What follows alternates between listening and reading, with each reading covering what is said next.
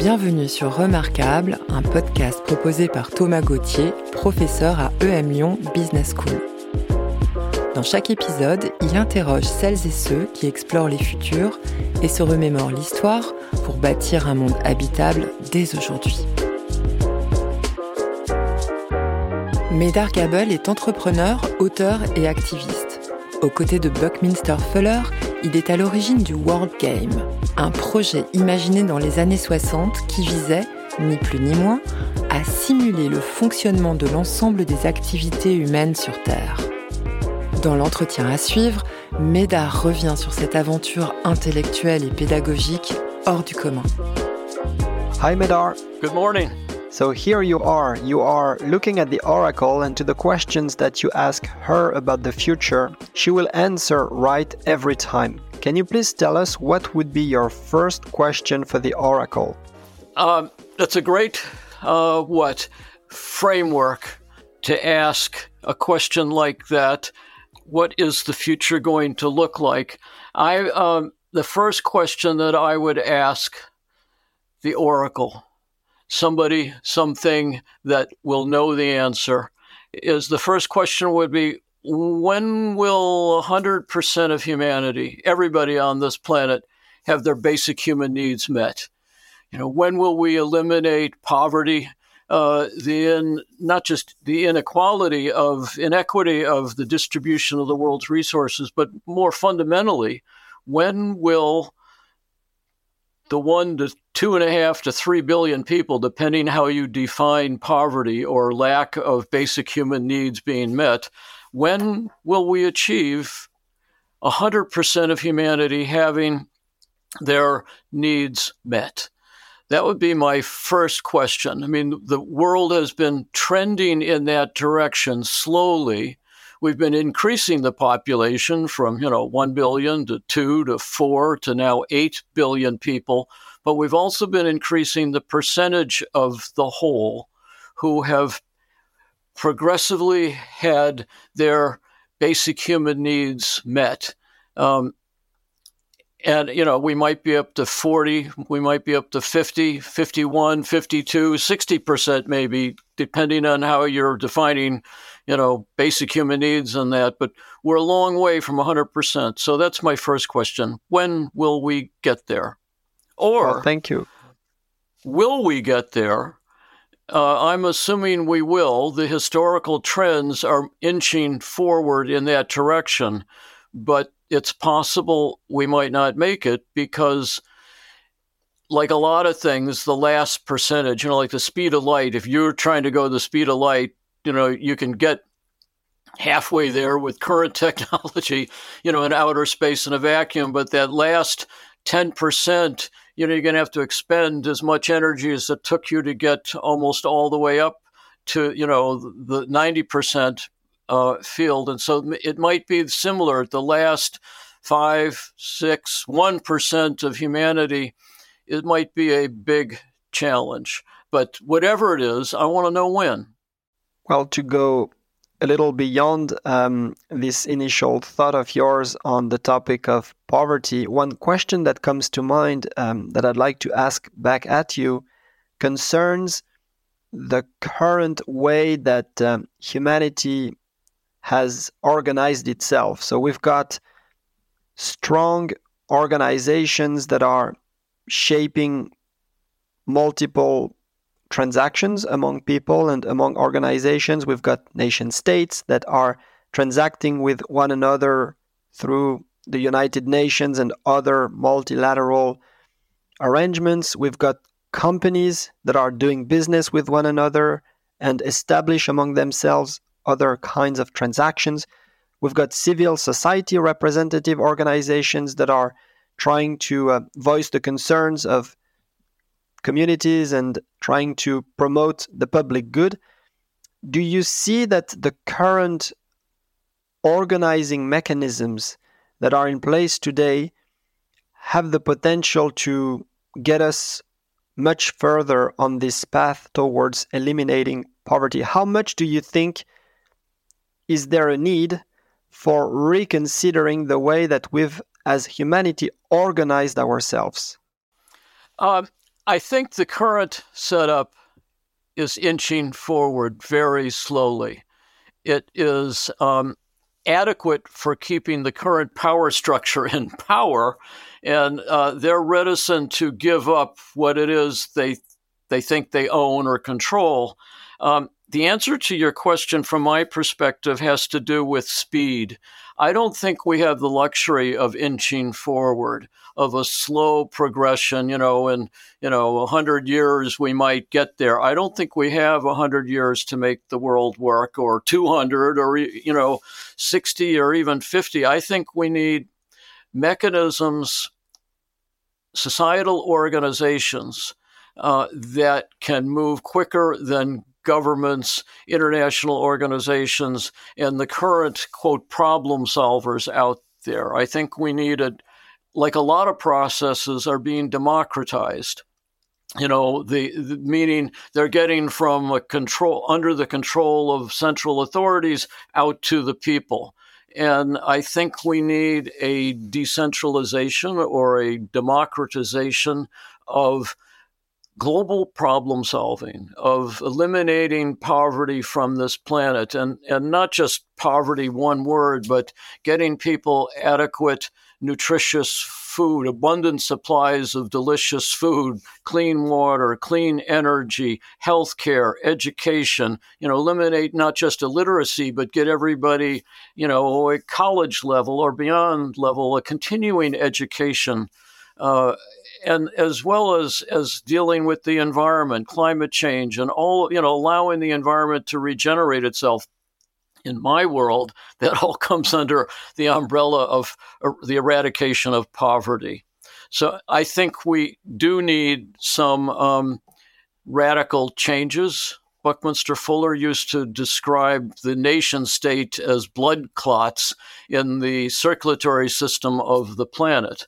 Um, he would see, you know, the nation state commanders in chief, El Presidente, you know, the prime ministers and stuff, as, you know, all imagining themselves captains of spaceship Earth. And they're all trying to steer the, the, the ship in different directions. And um, for their particular interests, for their nation states, um, uh, what well being. And until we get to a point where we have a management of the big system or problem solving approach that encompasses the whole world, 100% of humanity, rather than you know the 4% in the united states or the 20% in, in china east asia. You know we've got to figure out how to make the transition from a local national uh, species to a global species that is not to say, I hasten to add, that we, we want to lose our respect for or love of,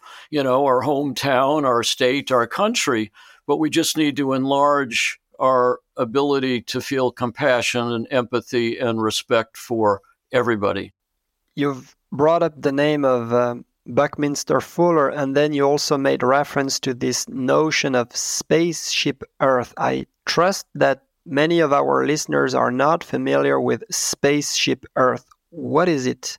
Um, well, Buckminster Fuller coined that term to describe a perspective. You know, that we need to look at the Earth as analogous to a spaceship, where it doesn't matter if you punch a hole in the, you know, the, the side of the ship, the starboard side, it doesn't matter whether you're living on the other side, the whole ship is going to sink.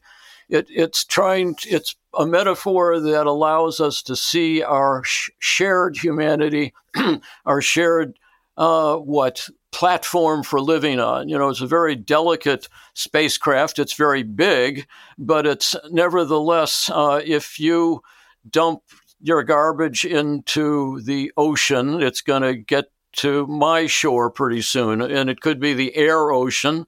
You know, dumping carbon dioxide into it is going to impact the whole planet with climate change, or it could poison the liquid oceans with, with our industrial waste. So we've we're all interconnected. That's what the spaceship metaphor is all about.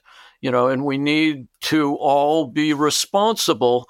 Um, now, and there's another piece of the metaphor having to do with, you know, passengers, crew, and you know the the commanders or the the captain of the ship. And I think we all need to start looking at ourselves not as passive passengers. You know, Fuller used to also say, "We're here to be the architects of the future, not its victims." And I think we need to, you know, pushing that into the metaphor of spaceship Earth. I think we all need to see ourselves as uh, captains and crew um, you know, not that we're all fighting for, you know, absolute control, but we all have the responsibility to uh, the whole spaceship. That's pretty much where Fuller was coming from with that metaphor. And I trust that we'll come back to um, the work that you've done with uh, Buckminster later in the interview. Now is a chance for you, Medard, to be back with the oracle and ask the oracle a second question. What would you like to know now? Um, I think um, the second question was um, you know, now that we have AI, artificial intelligence, when are we going to meet ET? Um, when is uh, now that we've we've met some people are saying, you know, we've already got the extraterrestrial. It's in the form of, of, you know, extraterrestrial intelligence is in the form of artificial intelligence. But I, the logic of the way the universe is set up with, you know, billions, over a billion galaxies, each with, you know, 100 million to a billion stars in each one. Um, and they have discovered so many uh, Earth like planets out there, um, out there meaning in the cosmos, that the logic dictates that there are other life forms and other intelligent life forms. And um, when are we going to meet one of them? I would like, you know, I'm curious about that. Um, so, yeah, that's my second question.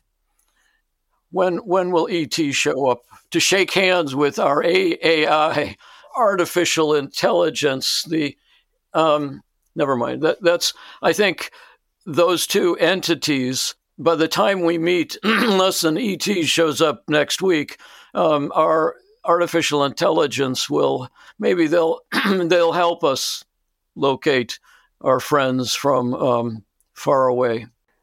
And now, without um, trying to answer this question that you are asking to the oracle, what do you think would change if such an encounter with an ET ever took place? What could be the consequences for our um, spaceship Earth, for our, you know, um, humanity, for for our life? What what what could be most impacted? I think we're seeing it right now. I think we're seeing the start of the impact of the latest step up, big jump in AI the latest things to show up in you know on the internet. Um, the the Chat GPT and DALL-E, and there's you know half a dozen, actually a dozen more different platforms that allow us to um, learn about artificial intelligence, to interact with it, to uh, learn some interesting things from it, and how to use it in a way that will advance us. And I think that um, it's the forerunner of ET. I think the changes that we're going through now, the transformations, the way of thinking about the world with this new presence, this new capability, this new reasoning capacity that it seems to be embodied in artificial intelligence, as well as There'll be other issues that show up as we go down this road moral issues, ethical issues having to do with the use of this intelligence. I think, um, and also, this is an aside, but one of the nice things about artificial intelligence is it's a, it's a resource, it's a value that isn't under the control of the power structure yet. They may try to get it, you know, it has the, another capability of decentralizing, getting some of that power away from the super wealthy and the ones that are, you know, seemingly they think they're running the show. Um, it would, anyhow, back to artificial intelligence. I think the changes that we're going through as a species, as um, some of us have played with AI most of us haven't. You know, just like not everybody has internet access yet on this planet. That would be another part of the poverty issue, you know, access to the internet and AI and everything that the internet represents in terms of its capacity to bring information to people. All right, so I think what will happen when we bump into ET will be something analogous, similar to what happened when we bumped into AI. There will be some, oh my goodness, you know, look at this. This is really interesting capacity here. You know, people who have played with typed in questions or explored uh, the the intelligence that AI is that's online right now have um, raise their eyebrows, you know, like, wow, this is pretty interesting. Um, I think we'll have a similar reaction to um, something from, you know, extraterrestrial. It may, which may also be an AI. I mean, it makes a lot more sense to send a sophisticated AI that can live in a an environment that doesn't need what we would need, what this biological organism needs in terms of, you know, food, water, heat, etc. Anyhow, I think that this is training for ET. AI is training for ET. Um, and, um, you know, somebody sometime may probably already have, you know, what should we should type in to chat? Uh, what should we say when we meet, you know, an extraterrestrial, you know, or, or how, where are they? And, all, you know, they're, anyhow, I don't want to go on with with that, but that's would be my um, second question for the um, the oracle. When are we going to meet our friends? And I think that uh, among the many things that you've said already, I'll um, put on a side of my brain this uh, idea that uh, meeting with artificial intelligence is training for meeting with ET. That phrase is gonna is gonna last. Third and final chance for you to ask a question to the oracle. You have one final take at um, the future through the question you can ask to the oracle. What would you like to to know now? So um, this is um, I've always, even as a child, always tried to not always obey the structures that I was given. You know, whether it was the good nuns in grade school or the high school teacher or whatever. Uh, so this is a slight stretch of your instructions, um, perhaps. And I um, thought the third question, I would like to know what the oracle wants to know. That was my first impulse, you know, to ask the oracle who knows the future, what does she, what is she interested in? I'm assuming I'm speaking with a conscious entity who has got some superpower to see the future, but what does she want to know? I'd be curious to know what she doesn't know, what somebody who can see the future knows and what they don't know. Um, I'd like to, you know, engage in a conversation with her about that. But then um, I thought of another question which is also violating your, your rules about three. And it was related to this one. I would like to know when will all of us have the ability to see the future? When will that be democratized? Instead of it concentrated in, you know, a very singular spot, the oracle, when will we um, be able to better grasp the future? And the reason for that question is, is I think it's essential to our survival on this planet for us to see the consequences to our actions. You know, let's say we've got three different ways of solving the energy problem. Uh, you know, getting adequate energy supplies to everybody. Well, one is coal, oil, fossil fuels, you know, and we already know the consequences of that path. Well, so what are the consequences of the other paths um, going forward into the future? And I think um, the prognostication or the ability to see, have a long range frame of reference, and then to have a long range set of consequences. You know, there's an American Indian whose name escapes me, but he had a philosophy that he stated that you know we're here for you know seven generations. Whatever we do now ought to be uh, safe for the next seven generations into the future, and that clearly had a long range perspective. So the democratization of the ability to see the future, I would like to know when, and we, you know, between you and me and everybody else, we already do see the future. I mean, we know that the sun is going to come up tomorrow, um, you know, and there are certain regularities that define a stable future, but there are other things associated with our actions into the social sphere that have ramifications that are so complicated we can't see. It's not as simple as throwing a pebble into a pond and knowing that it'll splash and there'll be ripples out. It's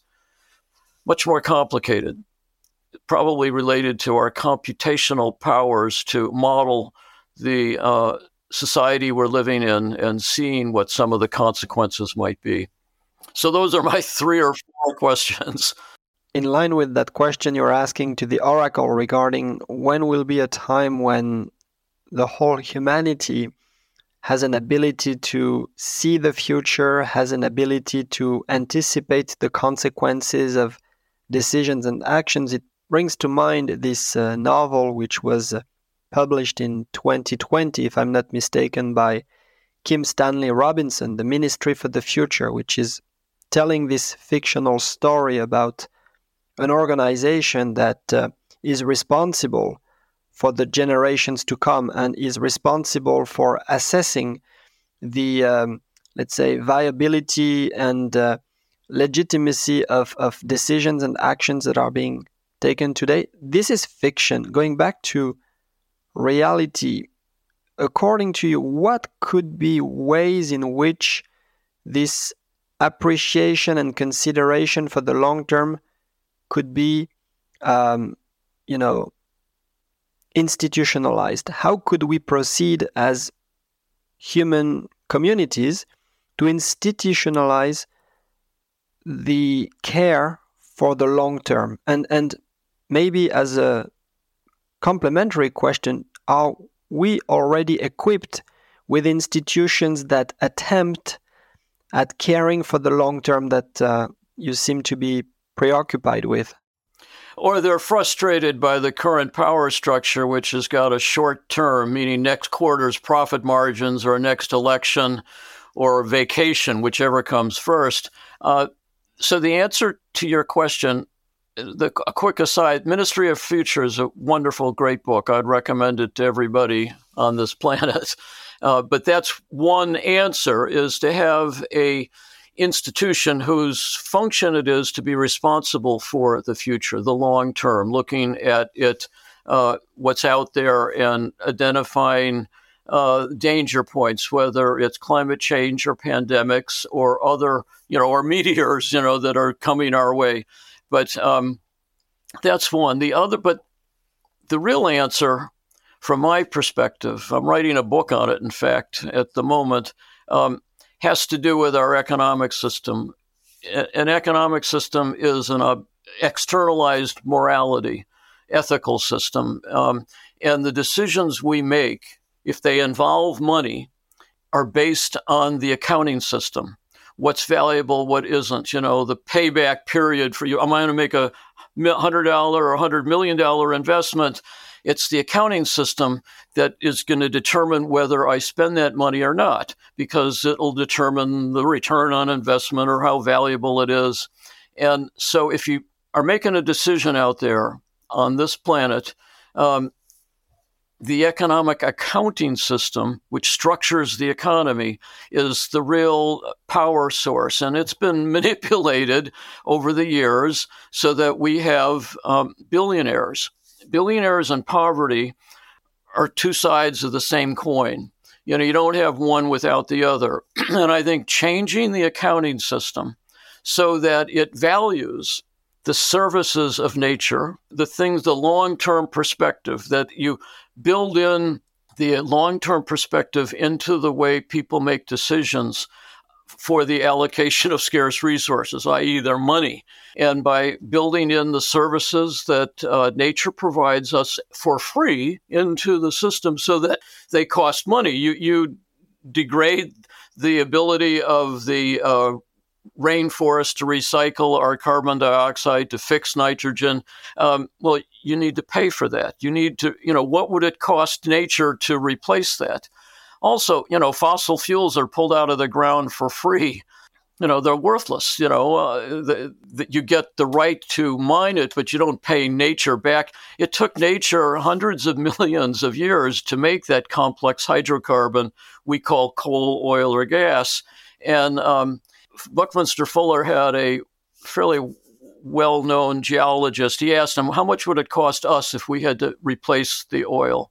And this guy, um, he was one of the people that unfortunately discovered the oil in Alaska. He wasn't so proud of that. But um, anyhow, he came back, and this was, oh, geez, 30, 40 years ago, said it cost, you know, his calculations, um, million dollars a gallon for gasoline. You know, so that's what it would cost to replace it. So if gasoline, right now, the fossil fuel industry is, because of the accounting system and stuff, it's subsidized. The latest figures out there are like 1.7, 1.6 to 1.7 trillion dollars a year, so global subsidies. Well, you pull that plug, you pull those subsidies out, fossil fuels are already barely competitive with you know the renewables, the solar and the wind. You pull that subsidy out, and it, the whole system collapses, and you're going to go on a much cleaner way. So, the accounting system that encourages us, it not it, definitely it leads us down the path to destruction, you know, of the environment because the environment, you know, who cares? You know, it doesn't show up on my accounting sheet um, in my uh, balance sheet, it's it's just a non-entity. I don't have to pay for all the services I get from. All right, so that's one. There's about eight more adjustments.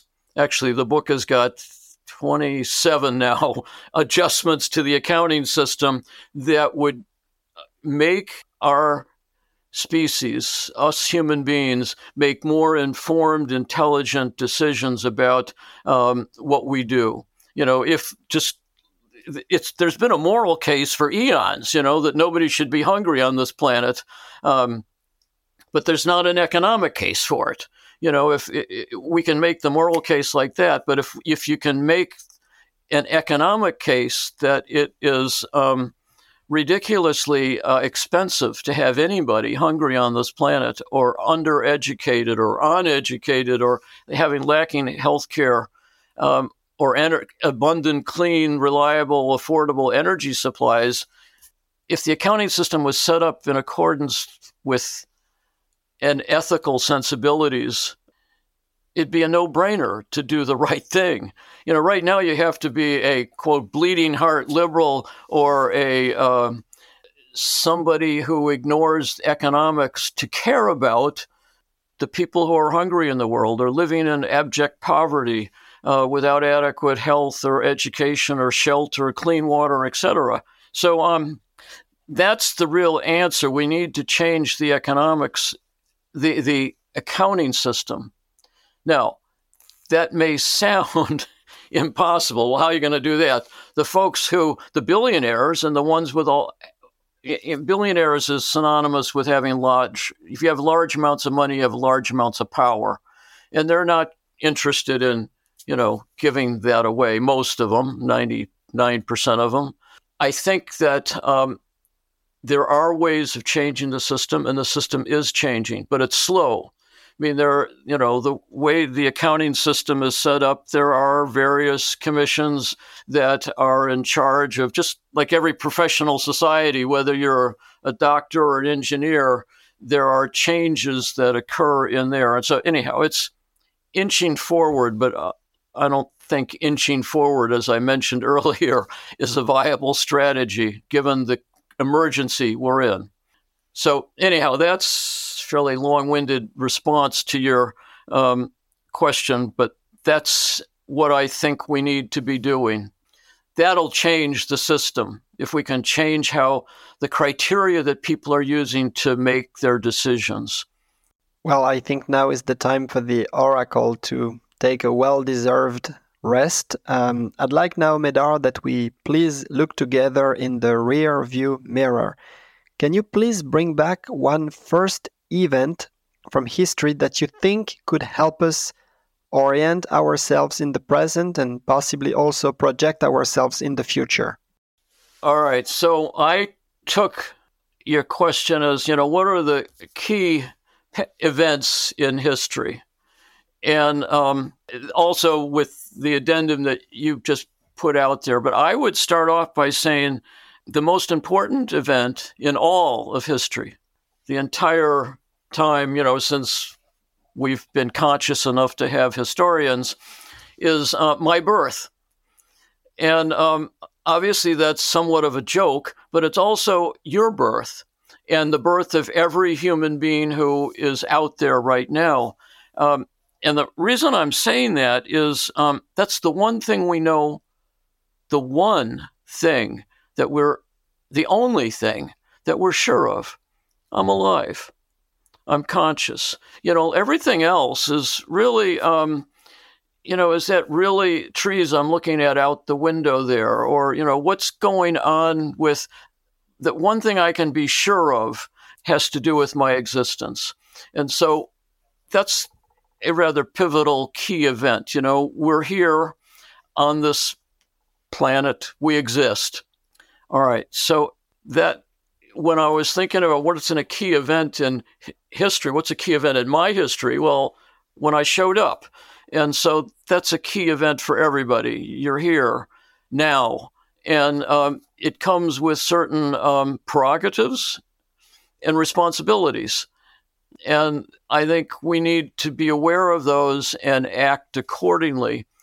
Now, key event, though, in the framework that you actually asked that question, one of them has to do with um, it's not a precise date, although I will get to that in a second. It has to do with us folks externalizing the functions that are internal, like you know these fingers, you know, are um, you know if I have a fist, it could be a hammer or something, or my fingernail could be a little screwdriver or something. But a real screwdriver is much more effective than my fingernail, stronger, and and so we've externalized a lot of these functions. If I cup my hands like this, I can you know put them into a creek or a pond and, and if the hopefully it's clean and drink the water but i can also make a cup out of clay and um, so one of the pivotal events in our history is when we started externalizing the internal functions of our body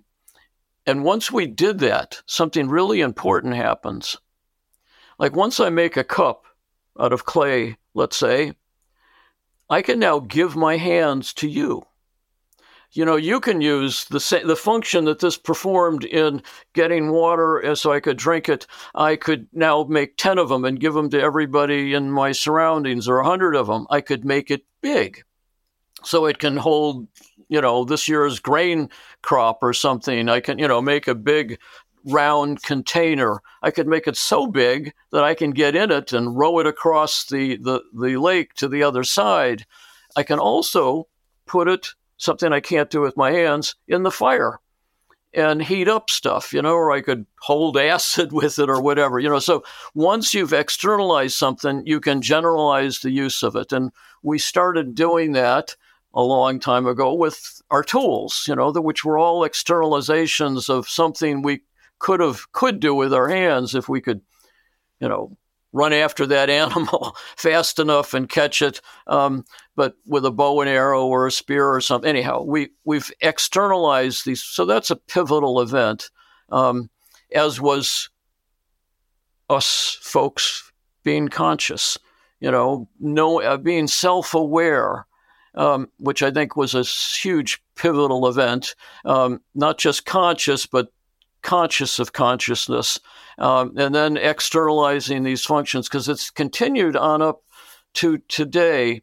You know, like when we've, you could say that we've externalized our muscles and our digestive system with the industrial system, in industrial revolution, you know, with engines whether it's the steam engine or gas powered engines, you know, those are muscles, strength, and power the digestive system is our materials processing of, you know, taking iron ore and making it into steel or bronze, aluminum, copper, etc. And um, so I think those were really important. And now with the telegraph, the telephone, what the computer, the internet, uh, we've externalized our nervous system, and you know our sensors are out there. Whether it's the you know the internet as it is, or the Internet of Things, or now the Internet of the body you know, where they, they've got, you know, all the sensors that you can now currently buy, whether it's your watch that will monitor your heartbeat and 12 other things. So there, the nervous system is getting extended all over the planet. Those are huge developments, pivotal events, key events in history. Getting to dates, I used to work with uh, a mentor, employer, good friend, best friend Buckminster Fuller, who was born in 1895. When he was born in the United States, the life expectancy was 42. When he died, 1983, um, the life expectancy was almost twice that. You know, it was getting up to close to 80. It was 78. It's now, you know, closer in the U.S. to that, to 80. So, um, no species in the entire history of this planet has ever increased their life expectancy so dramatically. You know, nobody has ever been able to double, you know, or add to five years, 10 years, 20 years, 30, 40, 50 years to their life expectancy. That's an amazing accomplishment. And um, I think, but back, I started this off with saying dates. Fuller talks about um, his history. You know, when he was born, the first automobile, you know, came into, you know, the Boston area, which is where he was from. So he, he says between 1914 and 1918, the world went from um, wire type of, you know, electricity being wired and communications being wired, phones and stuff from wire to wireless. You know, it was when we had radio communications onshore to ships at sea. So there's now the from wire to wireless, also from roads to roadless, from you know the ground to airplanes showed up. Um, you had all sorts of uh, things showing up at this point in time um, that were in the you know the early part of the you know the last century, from let's say 1900 to 1925 you had these incredible shifts, you know, not just the automobile and the truck and the, you know, the, the roadway, but also the communications facilities, the radio, not and not just shortwave between ships, but uh, the ra- and then you know television shows up. All of these ways of us communicating with each other and learning from each other, coordinating, you know, things. Um, I think was a uh, pivotal event in our history, but so was yesterday. You know, and there, there's nothing I can point to that happened yesterday that was pivotal, but in a few years, I probably will be able to. You know, that Joe Smith at the University of whatever, Prague or, or, uh, you know, Chicago or wherever, uh, made a discovery that is shaping, you know, the future. And um, you know whether it's it's thin film thin film graphite that is going to be changing all sorts of things out there to you know the next development in AI whatever it might be the world is changing rapidly and in fundamental ways. So I think um, there's ancient history going back to us being born to uh, contemporary pivotal events that and who the heck said this? Martin rees the uh, astronomer from england the royal astronomer in, in the uk says you know and this is the most important time to be alive in the you know the history of the planet you know, meaning the 13 billion year history of this planet right now is the most important time. So I think that, um, and we have, he said that, I'll say the following, and we all have a responsibility to that importance, that the, what we've inherited and what, not just the resources of the current planet, but the capacities of it and ourselves, the collective intelligence. We, we have a responsibility to use it in not just ethical, sensible ways that benefit all of humanity, but also to use it creatively. To, you know, let's see what it can do, you know, what, where it will take us, which is another question for the Oracle. You know, when are we going to leave this place? Not all of us, but when will we establish, you know, uh, extraterrestrial voyages, colonies in other parts of the solar system and the universe? So those are some of the um, what key events in our history that I've been curious about. And I think the transition is, um, you know, happening now nicely with the third and final part of our discussion. So we've questioned together the futures, we've questioned together the past.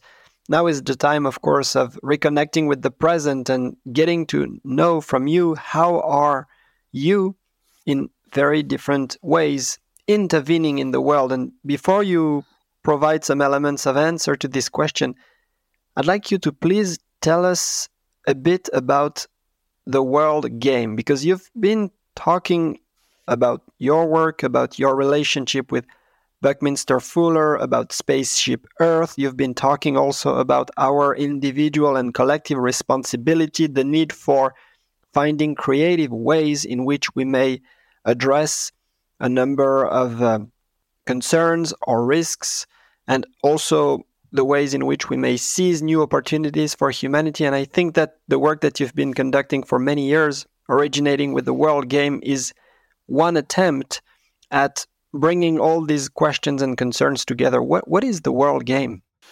Uh, thank you for that question. Um, it's theoretically possible we could have ended this without me touching it, and it's the most important issue right now in my life. Part of this question was, what the heck are you doing to live your, you know, walk your talk, to live the way you feel uh, strongly about the work that I'm doing, the way I'm spending my life? One way, primary way, is this thing that you referred to as the world game. And it is a tool for um, recognizing, defining, and solving global problems. Right now, we're creating a computer version of it that anybody with access to the internet will be able to play.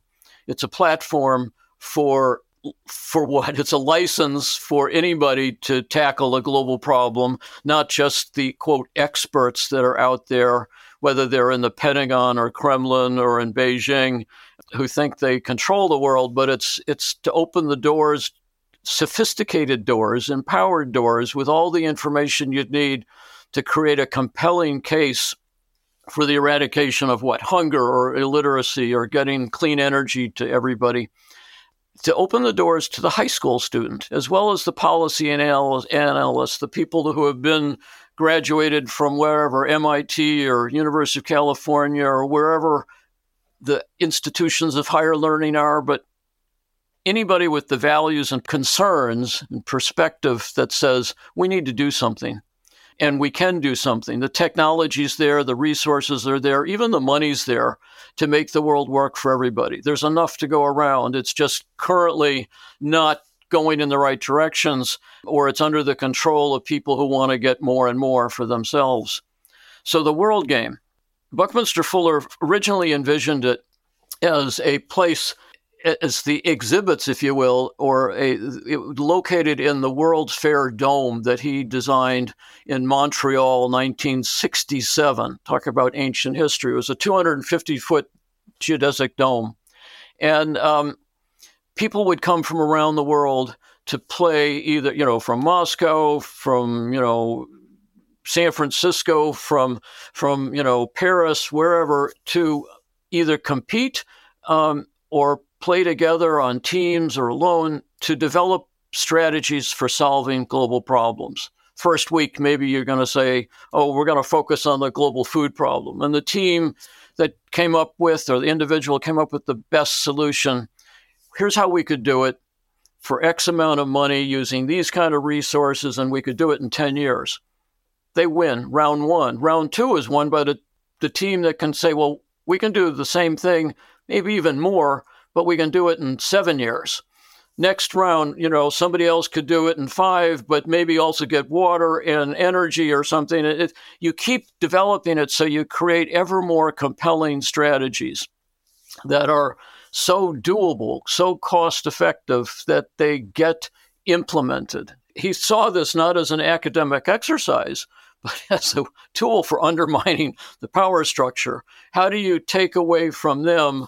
The option of defining the future. You know, we're supposed to be the architects, not the victims. So let's empower the architects with the tools that they need to make informed, intelligent decisions about the future, about creating the future, rather than just sitting back and watching it on TV or the internet screen.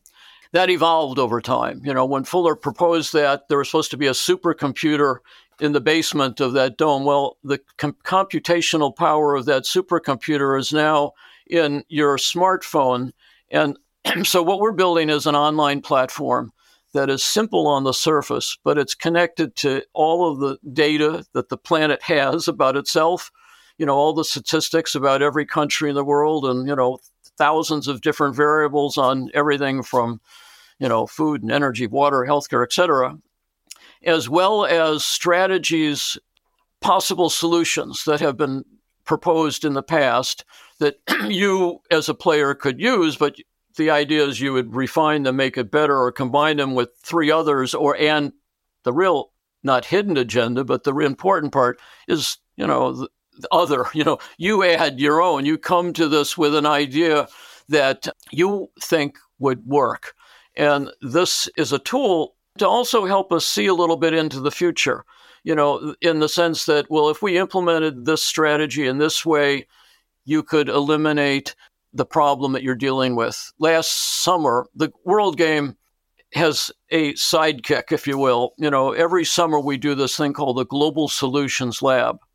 The Global Solutions Lab this year is going to be in June, and anybody who hears this wants June, what, 18th to the 30th, it's two weeks long. it's going to be at Drexel University in Philadelphia. It'll also be online. It's in person and online. And here, in a sense, you play the world game longhand. It's not all of that stuff gathered. It's gathered, but it's not as quick and as fast because the world game that we're building is going to be AI assisted. It's going to have three or four artificial intelligence's uh, tools that will allow a much more rapid gameplay, uh, if you will. You know, instead of it being two weeks, it might be two hours, two days. You know, it'll be a much more rapid development of and then there will be prizes as well for the best strategy. Well here's the prize. It doesn't go to you to go buy yourself a vacation a month long vacation in bali. It goes to and you know or pay off your college loans or whatever. It's to go to fund the development of your strategy. Take it to the next stage. And it'll depend on how much money there is in the awards, the prizes, to see how far that goes. But the idea is to develop solutions, test them out, prototype, test them, and then scale them. Make it so that it now has an impact. Last summer, there was 30 people from 34 people from Africa in the lab who were developing alternate strategies, options, solutions to the problem one of the biggest problems Africa faces. There's 600 million people in Africa without access to electricity who've never switched on a light light switch in you know their life. So that was what they were working on. How do you get clean, you know, meaning renewable energy sourced, clean, reliable, abundant, and affordable energy to everybody in Africa? All right, well, in the world game, the idea would be to take the best one of those strategies they came up with and run with it and test it out in a village. The, the, the Global Solutions Lab brings in people from all over the world, puts them on teams that are multidisciplinary, cross cultural, even intergenerational, because there's some younger people and older people. And those teams are incredibly exciting and uh, successful in uh, coming up with wonderful, interesting, exciting, viable strategies for solving real world problems, coming up with you know real world solutions. All right. So the world game is to be a tool for um, all of that, for developing viable strategies for solving real world problems and then moving them forward into the world. And that's how I spend a good deal of my my life uh, on that. Um, before we end, there's one other thing. I thought about this question a little bit, and I thought there's another piece of it having to do with um, I l- try to live close to nature so I can learn from it. And another thing is going internally here from my work out there to where I live to this is a more internal gratitude. I try to live my life being thankful for A, that I'm here. You know, I did show up on this planet, but there's so many things to be grateful for. I think it's a powerful tool. It's not just, you know, gee, I'm grateful, but it's a useful tool for both self exploration. I've added, you know, after I say, well, I'm grateful for this or that, my kids, you know, this, other thing, I started saying to myself, you got to add a new thing every single time. I spend every day I meditate, and after the meditation, I spend a little bit of time being grateful. And I had to add a new thing. So, geez, okay, what am I grateful for? today? Well, trees, okay. Oh, flowing water, and then I, the color green, you know, my fingers, whatever. You could come up with all sorts of. But once I named something, if I named the color purple, green, blue, I didn't have the option of going on and naming azure or, you know, chartreuse or anything. I had colored colors, period. Had to move on. So it forced me, you know, um, to think about new things stars, you know, the sun, you know, the electromagnetic spectrum, Einstein, you know, this, that, you know. And once I named one thing, Einstein, okay, well, I can't name any other scientist because that's an open ended thing, you know. And so it forced me to extend my gratitude into the further reaches of the universe instead of just being grateful for um, that good meal I just had uh, or whatever. It allowed me to explore the world. So it was a useful self exploratory, universe exploring tool. One incident, one side thing, and then I should shut up. Um, it's all when I was teaching courses in college. I used to ask the students on the first day to write down because it was private what they're grateful for. And I learned a lot from that. It's, it's, it was a useful tool for knowing, getting to know somebody. What they're grateful for discloses a heck of a lot about who they are, what their values are, what their worldview is.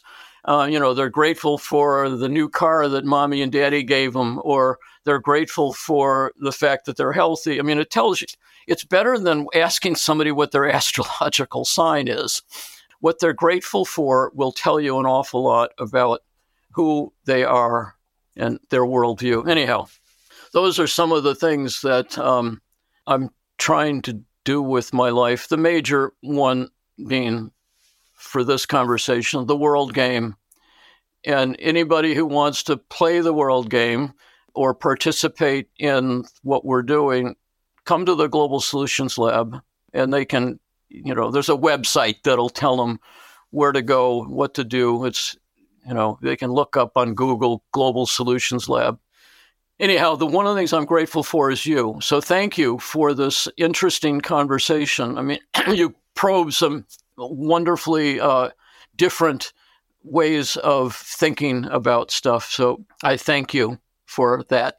And I'm, of course, grateful for uh, the insights you shared with us. I'd like, uh, Medard, if you will, just to ask one final, quiet, pragmatic question connecting us back to the world game that um, I'm going to be sharing all the links that our listeners um, will need access to so that they can find you more easily and also enroll in the uh, Global Solutions Lab in, in June if, if they so desire.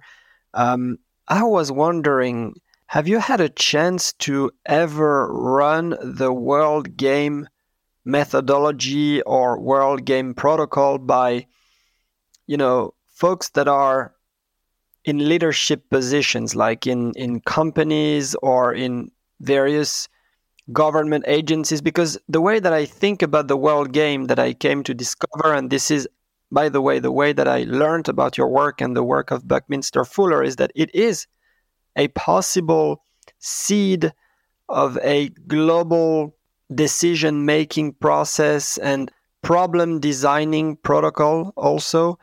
And it sounds or it looks like one of the closest protocols that we could hope for to be broadly adopted by those that are through their decisions having deep impact on the way that we live and the the sustainability also of life on Earth, just coming back to your point on the generations to come. So, how much of a distance is there between the world game to be a world, you know, protocol or a, a world commons that can help any decision makers uh, be a bit more wise, perhaps? Um, thank you. We have done the, the world game has got various what incarnations, various forms. You know, Fuller proposed something for this big dome in Montreal. What we did in um, after that, because the United States Information Agency, which was in charge of that dome and the exhibits and rejected Fuller's idea. It was a little bit too radical. Fuller, being the kind of guy he was, decided, well, let's no reason. In fact, that's probably a good reason to go on if, if some agency of the US government rejected it. So that's when I started working with them. And one format that we did, part of the challenge is to get people to see the Earth as one interconnected unit. It's like information visualization. How do you make the tons of data? You know, you take a dump truck full of numbers and dump it on somebody, they're just overwhelmed and lost. How do you make it so that it's understandable? All right, that's context for this. The next version of the world game was a world game, it was a workshop. It was like three and a half hours long. It took place on a giant map of the world. The map, by giant, I mean the size of a basketball court.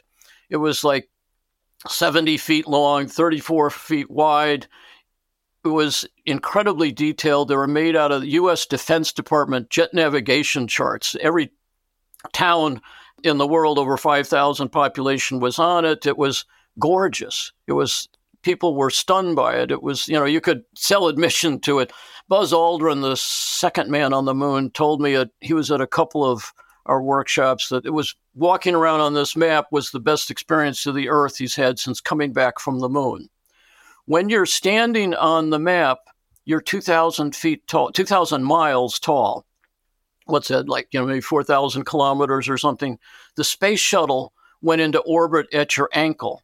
The moon was about 10 stories, 10 story building above you. Here's the key statistic um, we'd take a US coin, a nickel, and drop it on the map and push it with our foot over onto the Himalayas. And that was the height of the tallest mountains to the world, the height of this nickel coming up above this map that was, you know, 70 feet long.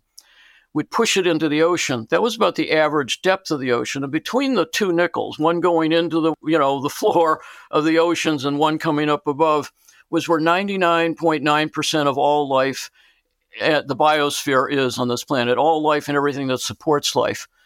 But here's the punchline all of 94 94 to 95% of all life was in the thickness of the ink that the map was printed with. So, in other words, the, our planet has got this incredibly thin, delicate veneer that is covering the planet and has turned it from a lifeless rock into this home where you and I are. All right, that map was the basis of this world game. And we would put 100 people on the map, each one playing 1% of humanity you know, 20, 22 of them will be squashed into China and East Asia, four or five spread out rather leisurely in North America. Africa had 10 or 11. Anyhow, it was just, and then we empowered them with here's the food that you produce, the energy you produce, here's, you know, the financial resources and you're in charge. And here you have a game card. Here's the rest of what you've got to work with. You've got a bunch of problems, some of which are global problems, some are local. So the global ones you got to work with the rest of the world. And they became global problem solvers and local problem solvers as the game went on. There were other teams representing the World Bank, multinational corporations, the media. After each round, the media would make a report of what happened. It was fun, exciting, fast paced. You learned a huge amount in a short period of time about the world, its resources, problems, and options. Most importantly, what you could do. All right. All of which is prefaced to that got out there. I mean, we did 100, 120 of these a year around the world. The multinational corporations picked up on it. So we did workshops for the likes of a whole bunch for General Motors, Motorola, IBM, Novartis, British Airways, you know, lots of companies around the world, and even some government agencies in the Netherlands, uh, in Spain, US. One of the key parts of this information visualization was this was at a time when we had 50,000 nuclear weapons on the planet. And we wanted to show the insanity of it at the scale of this. So we figured out, or I figured out, if you took the average size nuclear weapon, the one megaton bomb, what would be the area destroyed on this map, destroyed through the blast and radiation and all of that? It was the size of a U.S. dime, the size of a bingo chip. And uh, we bought 50,000 phosphorescent orange of these little plastic chips. And at the appropriate time, we dumped them on the map. And uh, just to visualize what it would look like if we were systematically insane and, and used all of these weapons. By the way, mathematically, they cover all the land masses of the world. You could literally pay, if you put them down one at a time. The first time we did it was in Washington, D.C. And much to my horror, some people started crying. I, I was really shocked. Oh my God, I didn't intend to do that. You know, we wanted to demonstrate this, not to upset them to tears. And somebody else, when I was expressing my regret at this, he said, No, no, no, no these people responding rationally. I mean, this is a rational response. You want to get this response. You want tears when they see their home blown up, you know, the, everything on this planet blown up. And so we left it in and we used it all over the place. So we did versions, not with those chips, the, not always. We, the one we did for Motorola was modified where the last first three rounds, the players were in charge of the world. The last round, they were in charge of Motorola. They were the boss. And their job was what can Motorola do to do deal with all the problems of the world that you just, you know, dealt with as the leaders of different regions. You know, how can you eliminate hunger, illiteracy, lack of health, you know, using the vast resources of your multinational and assuming you're in charge, not the stockholder or the board of directors, what can what could we do? So we that was fairly limited, you know, it wasn't it was just, you know, we didn't do it for 20 years with every member of Motorola, but it did get there. And the reason I went into some detail on that is the next version of the World Game, this online one, we want to make more powerful, and more pervasive and more useful so that corporate folks as well as government folks will be able to use it to tackle the problems that they've got to deal with, not just the ones I would like them to deal with, like hunger and illiteracy, lack of health care, poverty, etc. But anyhow, we want to have a tool that gets out there to the high school student, the college student, the educated professional policy analyst, advisor to the government, as well as the officials out there that are actually with their hands on some of the levers terms of allocating money and developing policies and programs that can accelerate the change in the world. we're looking for additional uh, people to work on the World Game. I mean, it's a small team, you know, programmers and graphics people, and, you know, we're a small nonprofit that is uh, moving forward with the creation of this, and uh, we'll we'll continue um, doing it. But it wouldn't hurt to have it that accelerated too. And so one of the things I'm trying to do is raise some funds in addition to the other things, write a few grant proposals so that we can bring in more people and get it done quicker. Well, I think we're getting to the end of this discussion. Thank you very much, Medard, for all the insights you've shared, and uh, I trust that our uh, path will cross again in the future. Thank you so much. Thank you. It was a pleasure.